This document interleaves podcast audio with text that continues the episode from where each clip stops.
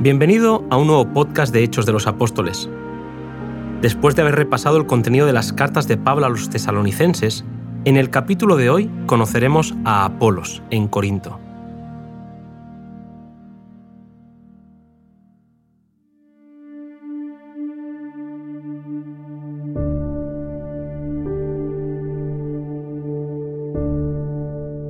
Al salir de Corinto, Pablo pasó brevemente por Éfeso donde dejó a Aquila y Priscila para que continuaran la obra que él había comenzado.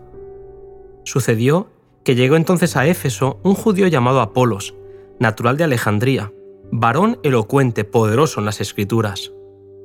Había oído la predicación de Juan el Bautista, había recibido el bautismo del arrepentimiento y era un testigo viviente de que el trabajo del profeta no había sido inútil. El informe de la Escritura respecto a Apolos es que era instruido en el camino del Señor y ferviente de espíritu. Hablaba y enseñaba diligentemente las cosas que son del Señor, enseñado solamente en el bautismo de Juan. Apolos comenzó a predicar en las sinagogas donde Aquila y Priscila le ayudaron a entender más claramente el Evangelio. Por su enseñanza adquirió una comprensión más clara de las Escrituras y llegó a ser uno de los abogados más capaces de la fe cristiana. En Corinto, de forma pública y de casa en casa, con gran vehemencia convencía a los judíos, mostrando por las escrituras que Jesús era el Cristo. Pablo había sembrado la semilla de la verdad. Apolos ahora la regaba. El éxito que tuvo Apolos en la predicación del Evangelio indujo a algunos creyentes a exaltar sus labores por encima de las de Pablo. Esta comparación de un hombre contra otro produjo en la Iglesia un espíritu partidista que amenazaba impedir grandemente el progreso del Evangelio. Durante el año y medio que Pablo había pasado en Corinto, había presentado intencionalmente el Evangelio de forma sencilla.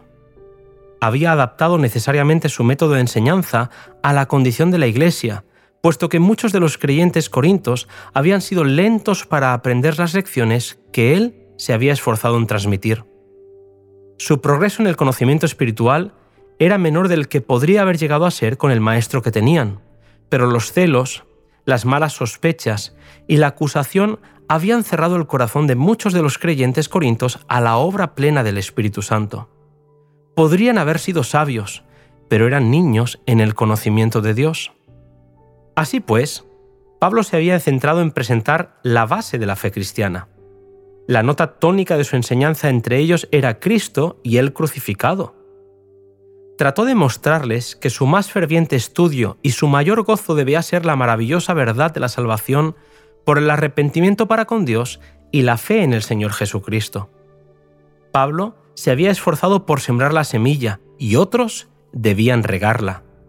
Los que le siguieran debían llevar adelante la obra desde el punto donde él la había dejado, dando luz y conocimiento espirituales al debido tiempo, cuando la Iglesia fuera capaz de recibirlos.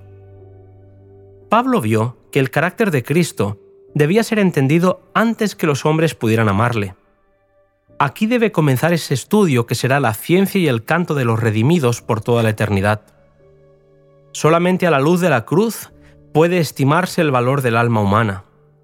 Las propensiones que dominan el corazón natural deben ser subyugadas por la gracia de Cristo, antes de que el hombre caído sea apto para entrar en el cielo y gozar del compañerismo de los ángeles puros y santos. Pablo había tratado de impresionar en la mente de los corintios el hecho de que él y los ministros que estaban asociados con él no eran sino hombres comisionados por Dios para enseñar la verdad, que todos estaban ocupados en la misma obra y que dependían igualmente de Dios para tener éxito en sus labores. La discusión que se había levantado en la Iglesia en cuanto a los méritos relativos de los diferentes ministros no estaba de acuerdo con la voluntad de Dios, sino que era el resultado de corazones no transformados. Después de Pablo, que había organizado la Iglesia, otros obreros como Apolos fueron hasta allí enviados por el Señor. Pablo se esforzó en mostrar que no es el poder humano, sino el divino, el que obra la transformación del carácter, al artífice maestro pertenecen el honor y la gloria del éxito. Los siervos de Dios no poseen todos los mismos dones, pero son todos obreros suyos. Hay diversidad de dones, pero todos los obreros deben estar unidos armoniosamente, dominados por la influencia santificadora del Espíritu Santo. cada uno debe aprender del gran maestro y comunicar entonces lo que ha aprendido. Los siervos de Dios han de trabajar juntos, fusionando sus personalidades en una forma bondadosa y cortés, dándose honra los unos a los otros. No debe haber crítica ni falta de bondad. No debe hacerse trizas el trabajo de otros, ni ha de haber distintos partidos. Cada hombre a quien el Señor ha encomendado su mensaje tiene su trabajo específico. Cada uno tiene su propia individualidad que no debe fundirse en la de ningún otro. Sin embargo, cada uno debe trabajar en armonía con sus hermanos. En su servicio, los obreros de Dios han de ser esencialmente uno. Ninguno ha de levantarse en modelo ni debe hablar despectivamente de sus colaboradores o tratarlos como inferiores.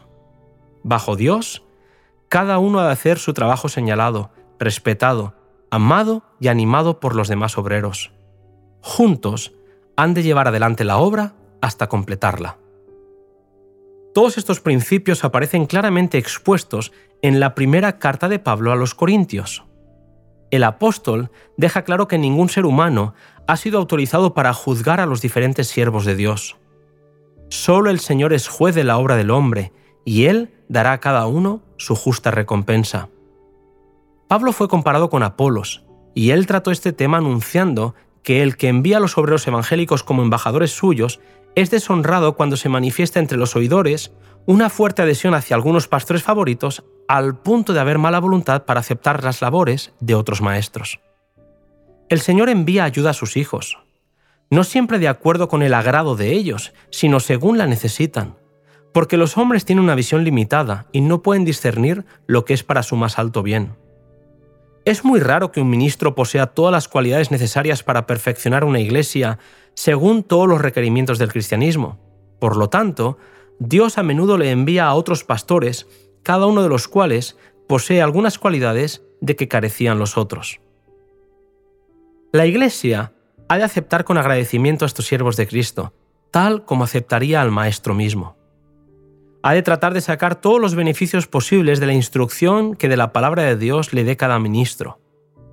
Las verdades que los siervos de Dios presenten han de ser aceptadas y apreciadas con la mansedumbre propia de la humildad, pero ningún ministro ha de ser idolatrado. Cuando por oración ferviente y perseverante sean dotados por el Espíritu Santo y avancen cargados con la preocupación de la salvación de las almas, con sus corazones llenos de celo por extender los triunfos de la cruz, verán el fruto de sus labores. Rehusando resueltamente desplegar sabiduría humana o exaltarse a sí mismos, realizarán una obra que soportará los asaltos de Satanás. Los hombres se convertirán no al instrumento humano, sino a Cristo. El yo se mantendrá oculto. Solo Jesús, el hombre del Calvario, aparecerá. Hoy, aquellos que trabajan por Cristo pueden revelar las mismas excelencias distintivas reveladas por los que en el tiempo apostólico proclamaron el Evangelio. Dios está tan dispuesto a dar el poder a sus siervos hoy como estuvo dispuesto a darlo a Pablo y a Apolos, a Silas, a Timoteo, a Pedro, a Santiago y Juan. En el tiempo de los apóstoles había algunas almas mal inspiradas que pretendían creer en Cristo, pero rechazaban manifestar respeto a sus embajadores declaraban que no seguían al Maestro humano, sino que eran enseñadas directamente por Cristo, sin la ayuda de los ministros del Evangelio. Eran independientes de espíritu y no estaban dispuestos a someterse a la voz de la Iglesia. Tales hombres estaban en grave peligro de ser engañados. Dios ha puesto en la Iglesia, como sus ayudadores señalados, hombres de diversos talentos, para que por la sabiduría combinada de muchos pueda cumplirse la voluntad del Espíritu. Los hombres que proceden de acuerdo con sus propios rasgos fuertes de carácter y rechazan llevar el yugo con otros que han tenido larga experiencia en la obra de Dios, llegarán a cegarse por la confianza propia y a incapacitarse para discernir entre lo falso y lo verdadero. No es seguro elegir a los tales como dirigentes de la Iglesia, porque seguirían su propio juicio y plan sin importarles el juicio de sus hermanos. Es fácil para el enemigo trabajar por medio de aquellos que, necesitando consejo ellos mismos a cada paso, asumen el cuidado de las almas por su propia fuerza, sin haber aprendido la humildad de Cristo. En la iglesia cristiana primitiva, había algunos que rehusaban reconocer a Pablo y a Apolos y sostenían que Pedro era su jefe. Afirmaban que Pedro había sostenido la más estrecha relación con Cristo cuando el Señor estuvo en la tierra, mientras que Pablo había perseguido a los creyentes. Las opiniones y los sentimientos de los tales estaban dominados por el prejuicio. No manifestaban la liberalidad, la generosidad, la ternura que revelaba que Cristo habitaba en el corazón. Había peligro de que este espíritu partidista produjera un gran mal en la iglesia cristiana, y el Señor le indicó a Pablo que pronunciara palabras de ferviente amonestación y solemne protesta. ¿Está dividido Cristo? ¿Fue crucificado Pablo por vosotros? ¿O habéis sido bautizados en el nombre de Pablo? Pablo y Apolos estaban en perfecto acuerdo. El último estaba chasqueado y apenado por la disensión existente en la iglesia de Corinto. No se aprovechó de la preferencia que se le mostraba, ni la estimuló, sino que abandonó rápidamente el campo de lucha. Cuando Pablo más tarde le invitó a visitar Corinto, él rechazó hacerlo, y no trabajó de nuevo allí hasta mucho tiempo después, cuando la Iglesia había alcanzado una condición espiritual mejor.